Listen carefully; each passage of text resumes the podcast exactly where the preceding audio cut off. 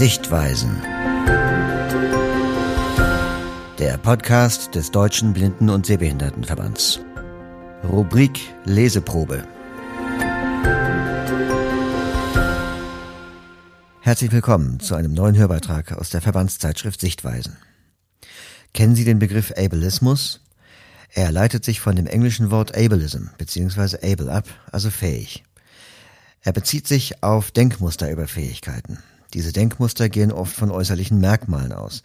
Sie wirken nicht immer auf den ersten Blick negativ, sondern können sogar freundlich gemeint sein und trotzdem falsch sein. Am Lehrstuhl für Soziologie und Politik der Rehabilitation Disability Studies von Professor Dr. Anne Waldschmidt an der Universität Köln wird zu Ableismus in Bezug auf Menschen mit Behinderung geforscht. Im folgenden Interview mit Ute Stefanie Manson spricht Fabian Rombach über die Tragweite von Ableismus in Gesellschaft und Politik. Rombach ist wissenschaftlicher Mitarbeiter am Lehrstuhl von Professor Dr. Waldschmidt. Herr Rombach, was machen Sie genau als wissenschaftlicher Mitarbeiter am Institut für Disability Studies? Also ich bin Mitarbeiter bei Professor Dr. Anne Waldschmidt äh, als wissenschaftlicher Mitarbeiter äh, in zwei Teilprojekten. Das eine ist ähm, die Lehre und die Lehrstuhlaufgaben, die im Zusammenhang mit Frau Waldschmidts Arbeiten anfallen. Und das zweite ist, ich bin Mitarbeiter im DFG-Forschungsprojekt ähm, Dispositive von Disability. Und in diesem Forschungsprojekt untersuchen wir unter anderem äh, Behinderungen anhand des Beispiels Erwerbsarbeit. Also es geht im Grunde um die ähm, berufliche Eingliederung äh, in Deutschland äh, seit ungefähr den 70er Jahren in Deutschland und wie dort eigentlich auch in, in den Arbeitsmarkt äh, Menschen mit Behinderung integriert, inkludiert werden sollen und mhm. welche Arbeitsmaßnahmen da auf politischer Ebene ähm, getroffen wurden. Ja. Ähm, Im Arbeitsleben von Menschen mit Behinderung spielt Ableismus ja auch eine Rolle und darüber wollen wir heute sprechen, also über Ableismus. Ähm, können Sie den Begriff für diejenigen, die ihn noch nicht kennen, kurz erläutern? Also Ableismus äh, leitet sich eigentlich aus der englischen äh, Bezeichnung Ableism ab. Ähm, in den Begriff Ableism, wenn man den ins Deutsche auch wiederum übersetzt, ähm, lässt sich ganz gut in zwei Bestandteile aufteilen. Einerseits steckt in dem Wort äh, able oder ability mhm. Und das meint im Englischen oder im Deutschen, in der deutschen Übersetzung, sowas wie imstande sein, fähig sein. Und Ismus, die Bezeichnung kennen wir häufig aus äh, anderen Diskriminierungskontexten, zum Beispiel Rassismus und Sexismus. Und da geht es bei Ismen ganz häufig um Handlungs- und Denkmuster. Und wenn wir die beiden Aspekte zusammenführen, dann haben wir einerseits eine bestimmte Art des Denkens, und Handelns und auf der anderen Seite eine Orientierung an Fähigkeiten. Mhm. Und so lässt sich Ableismus auch ganz gut beschreiben. Es geht nämlich um eine einseitige Fokussierung ähm, von körperlichen und geistigen Fähigkeiten von Personen und gleichzeitig ähm, auch die Bewertung oder Verurteilung dieser Fähigkeiten. Also wenn wir das mal äh, übertragen auf das Beispiel Behinderung, dann erleben wir ganz häufig eine negative Fähigkeitsorientierung im Umgang mit behinderten Menschen. Also behinderte Menschen können nicht so viel wie andere. Ähm, Behinderung ist ein Defizit oder eine Last.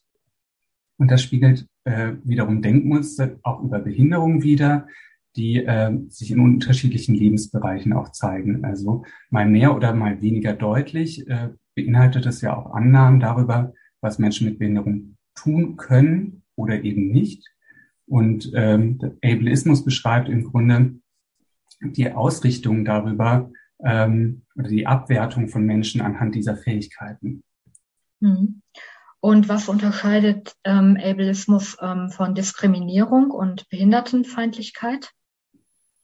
Ableismus wird ganz häufig in den Bezug von Behindertenfeindlichkeit und auch Diskriminierung gesetzt. Und ich glaube, das zeigt unterschiedliche Facetten auf. Und das lässt sich auch ganz gut daran äh, aufzeigen, wenn wir uns Diskriminierung, Ableismus und eben Behindertenfeindlichkeit gegenüberstellen. Also bei Diskriminierung beschreibt es eigentlich äh, eine Benachteiligung oder Herabwürdigung von Personen. Soziologisch könnte man das auch sagen, das sind Handlungen. Und diese abwertenden Handlungen ähm, haben natürlich das Ziel, anhand von bestimmten Merkmalen Unterscheidungen zu treffen. Und anhand dieser Unterscheidungen findet dann auch eine abwertende Behandlung einher oder geht damit einher. Mhm. Ähm, bei Behindertenfeindlichkeit, das steckt ja auch schon ein bisschen im Wort drin, geht es ja um eine feindselige Haltung gegenüber behinderten Menschen, also offene Gewalt und Hass, die sich gegen Menschen mit Behinderung richtet. Und das lässt sich ganz klar als Behindertenfeindlichkeit bezeichnen. Und das gleichzeitig, was wir auch beobachten, ist, dass äh, von purer Feindseligkeit eigentlich nicht immer die Rede sein kann. Denn zum Beispiel ähm, beobachten wir oder erleben im Alltag ja auch, dass die nett gemeinten Tipps häufig von nicht behinderten Menschen ähm, nicht unbedingt hilfreich sind und auch gleichzeitig sehr häufig äh, betont wird, wie mutig Menschen mit Behinderungen sind, sowohl bei bestimmten Tätigkeiten als auch im alltäglichen Leben. Und das ist ja im Grunde keine Feindlichkeit, sondern kommt eher als eine Freundlichkeit daher. Und Behindertenfeindlichkeit ist dafür eben nicht so ganz zutreffend, diese freundlichen Aspekte zu betonen. Mhm. Die nett gemeinten Tipps oder Hilfestellungen beruhen ja eigentlich dann auf einem Verständnis von Menschen mit Behinderung. Sie sind hilfsbedürftig oder nicht imstande, Dinge zu tun. Also gleichzeitig auch bestimmte Fähigkeiten bringen sie nicht mit. Und ähm, daraus leitet sich diese Freundlichkeit ab. Und mit Ableismus kann man das klarer benennen. Also bestimmte Fähigkeiten werden zu oder eben abgesprochen. Und das lässt sich mit diesen Begriffen unterschiedlich auch nochmal darstellen. Ja, also das vermeintliche Lob, vermeintliche Freundlichkeit ähm, spielt ja bei Erbeismus eine Rolle. Kann man sagen, dass ähm, Abwertung auf der einen Seite und Aufwertung ähm, oder vermeintliche Aufwertung auf der anderen Seite ein wesentliches Merkmal von Ableismus ist? Also es beschreibt die Komplexität auf jeden Fall auf eine andere Art und Weise und im Grunde kann man auch sagen, es sind zwei Seiten einer Münze die auch eben ambivalent sind. Also einerseits diese Fokussierung auf körperliche und geistige Fähigkeiten und die da, damit einhergehenden auch abwertenden Beurteilungen und zugleich eben auch das freundliche Daherkommende und von denjenigen, von denen es ja auch ausgeht, häufig als freundlich empfundene Loben und übermäßige Betonen, ist im Grunde ja dieses moralische Verständnis, Behinderte können ja nichts für ihre Behinderung und sind Opfer ihrer Körper und damit haben wir Mitgefühl. Und dahingehend lässt sich das mit Ableismus besser beschreiben. Mhm. Und übrigens vielleicht auch als Ergänzung dazu, Ableismus betrifft alle Menschen, mal mehr, mal weniger. Ähm, nämlich wenn jemand aufgrund von seinem Äußeren ähm, im Verdacht steht, besonders nett zu sein oder charmant, ist das im Grunde auch eine ableistische Beschreibung aufgrund von körperlichen Aspekten. Und wenn wir das übertragen auf, auf blinde Menschen, dann wird häufig zugeschrieben, dass blinde Menschen musikalisch sein oder äh, ein spitzen Gehör haben. Und das ist dann eben auch eine Beschreibung von Fähigkeiten, die im Grunde reduziert werden auf die körperlichen äh, Bedingungen der Person. Hm. Also Sie würden Ableismus auch nicht nur auf Menschen mit Behinderung beziehen. Also wir können Ableismus im Kontext von Behinderung sehr klar erkennen und auch äh, uns damit auseinandersetzen. Und zugleich würde ich sagen, auch äh, nicht behinderte Personen sind von Ableismus betroffen. Und dieses Verhältnis, was ist fähig oder was bedeutet Fähigkeit und was ist Unfähigkeit, lässt sich aus der Perspektive von Ableismus nochmal anders betrachten. Und es gibt bestimmte Kontexte, da wird gesellschaftlich Fähigkeiten erwartet und diese Erfüllung dieser Fähigkeitserwartungen, davon können auch nicht behinderte Personen betroffen sein. Mhm. Inwiefern bildet sich Ableismus denn nicht nur im individuellen Verhalten von Menschen ab, sondern auch in Strukturen? Also die Erwartungen an bestimmte Fähigkeiten, die Menschen voraussetzen müssen, ähm, kann sich natürlich auch strukturell niederschlagen. Also wenn wir ähm, nochmal auf den Punkt Erwerbsarbeit eingehen, dann hat sich auch gezeigt, dass Fähigkeiten auch häufig in Verbindung mit gerade Arbeitsfähigkeit zusammenstehen. Und für, bis vor wenigen Jahren ähm, war Fähigkeit zum Arbeiten eine Voraussetzung dafür, ähm, ob man als behindert gilt oder nicht. Und ähm, anhand dieser Arbeitsfähigkeit zeigt sich auch gleichzeitig auch natürlich im Kontext der Leistungsgesellschaft, äh, was der Einzelne imstande ist. Und das zeigt sich dann wiederum in Gesetzgebungsprozessen, in ähm, äh, Regelungen, wie wird Behinderung definiert und wer gilt als arbeitsfähig oder wer als arbeitsunfähig. Mhm. Ähm, warum interessiert sich denn die Wissenschaft für Ableismus? Ähm, was wird da erforscht? Was könnte künftig erforscht werden? Es ist ja noch relativ jung, dass es überhaupt erforscht wird. Wir stecken da sozusagen noch ganz am Anfang in der Auseinandersetzung. Und gleichzeitig kann man auch sagen, dass diese Auseinandersetzung um Fähigkeiten auch eine etwas längere Tradition der Auseinandersetzung haben. Und für die Wissenschaft ist von besonderem Interesse eigentlich, wie entsteht dieses Verständnis über Fähigkeiten und diese Zuschreibung an Einzelpersonen oder eben an Gruppen? Ähm, und wie hängt Gesellschaft und diese Fähigkeitsverständnis mit den Einzelpersonen zusammen? Also im Grunde beschreibt Ableismus ja auch ähm, diese Fähigkeitsideale, also bestimmte Normerwartungen an das, was Menschen äh, voraussetzen äh, müssen und mitbringen sollen.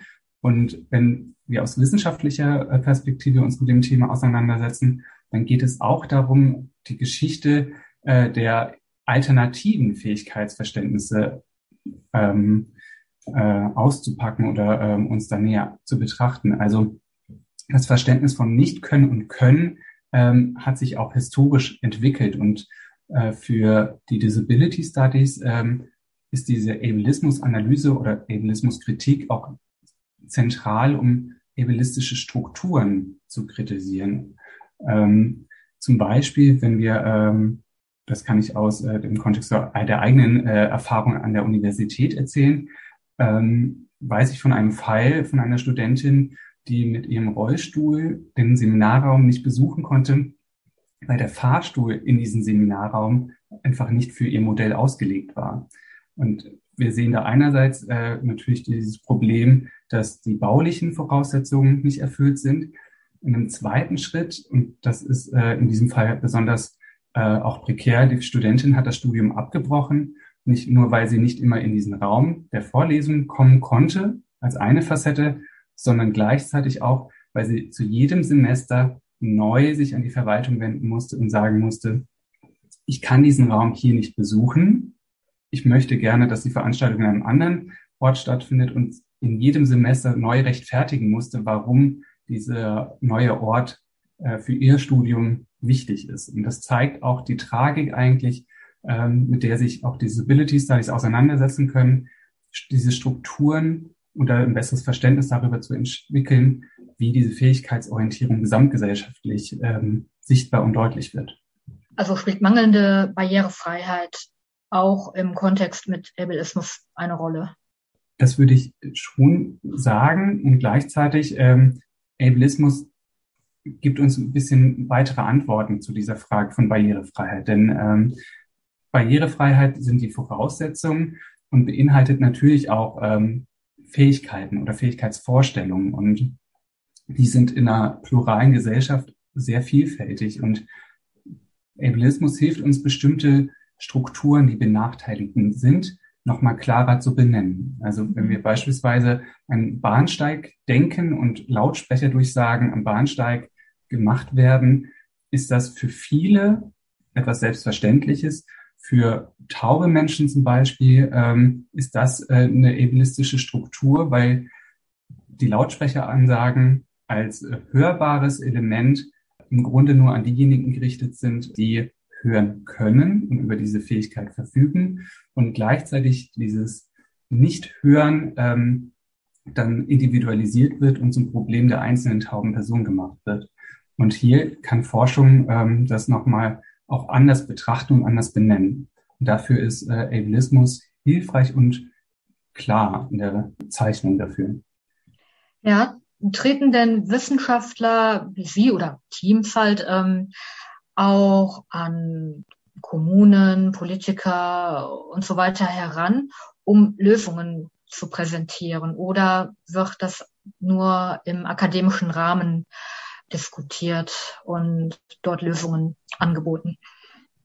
Da würde ich diese Frage in zwei Teile unterteilen. Das eine ist, ähm, in akademischen Kontexten setzen wir uns natürlich auch mit der theoretischen Frage auseinander. Und in diesen Kontexten hat sich auch die äh, Frage von Ableismus anders ausdifferenziert. Wir betrachten inzwischen auch weitere Facetten von Ableismus. Also wir begrenzen das nicht nur auf Menschen mit Behinderung, sondern haben das Verständnis auch in einem breiten Verständnis auch ausgeweitet auf alle Menschen und die Frage, wer wird eigentlich äh, zu den Normalen erklärt und wer gehört eben zu denjenigen, die allgemein als behindert bezeichnet werden. Und mit Blick auf konkrete Handlungsansätze, da ist es so, dass aus der Wissenschaft natürlich diese Vorarbeit geliefert wird, inwieweit das in den lokalen Kommunen und Gemeinden und auch Städten auch angenommen wird. Ähm, das ist leider nach wie vor eine, ein Punkt, äh, der bei den jeweiligen Orten liegt. Und äh, da können wir als Wissenschaft Angebote machen, sich mit unterschiedlichen Perspektiven auseinanderzusetzen. Und gleichzeitig möchte ich sagen, dass es natürlich auch die Erfahrungen vor Ort sind, die zentral sind ähm, in der Frage, wie äh, das umgesetzt werden kann. Und da braucht es nicht nur Wissenschaft, sondern auch Menschen vor Ort, die ihre Erfahrungen dann mitteilen. Ja.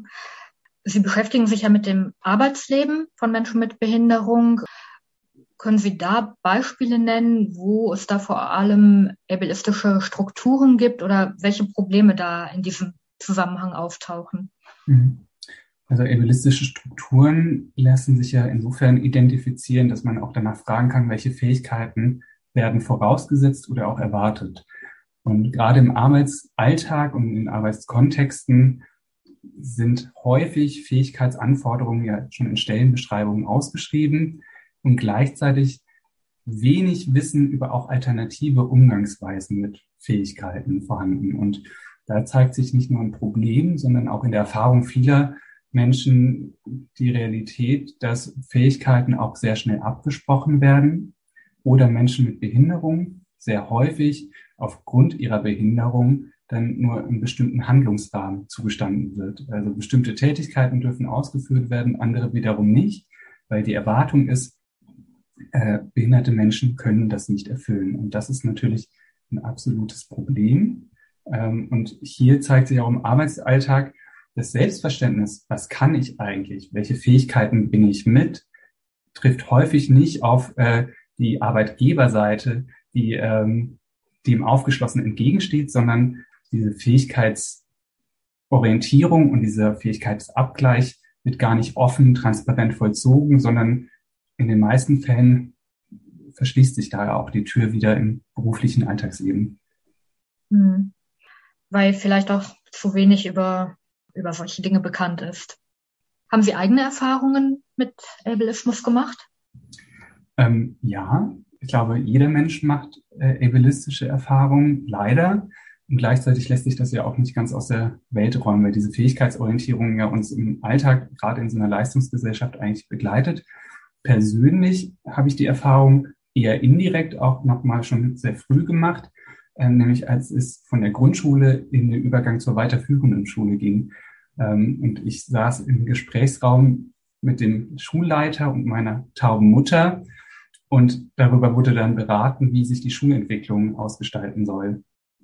Und da hatte ich äh, als junger Mensch äh, für meine Mutter auch äh, gedolmetscht in dieser Situation. Also der Direktor sprach in Lautsprache, meine Mutter gebärdete und ich war derjenige, der das vermittelt hat und habe dann für meine Mutter äh, gedolmetscht, dass ja sie mich ja nicht so fördern könnte, wie das andere Eltern tun können und ich deshalb eher auf die Hauptschule soll, als auf eine weiterführende Realschule oder Gymnasium. Und da zeigt sich natürlich auch eine Fähigkeitsorientierung indirekt, die ich erfahren habe, nämlich die Vorstellung des Rektors, welche Fähigkeiten meine Mutter hat oder eben nicht hat, mich schulisch zu fördern. Und äh, in dieser ganz konkreten Situation ähm, habe ich auch diese Erfahrung gemacht von ebenistischer äh, Haltung und eben auch dieser Abwertung von Fähigkeiten, die meine Mutter vermeintlich nicht hat. Ja, wie hat denn Ihre Mutter reagiert? Sie war damals natürlich auch empört und ähm, im Grunde äh, hat das ja auch das Gegenteil bewirkt, weil nicht schon zu diesem Gespräch, sondern weit vorher sie auch diejenige war, die mich immer wieder gefördert hat und mir Raum gegeben hat, mich auch schulisch und in anderen Kontexten auch zu entwickeln.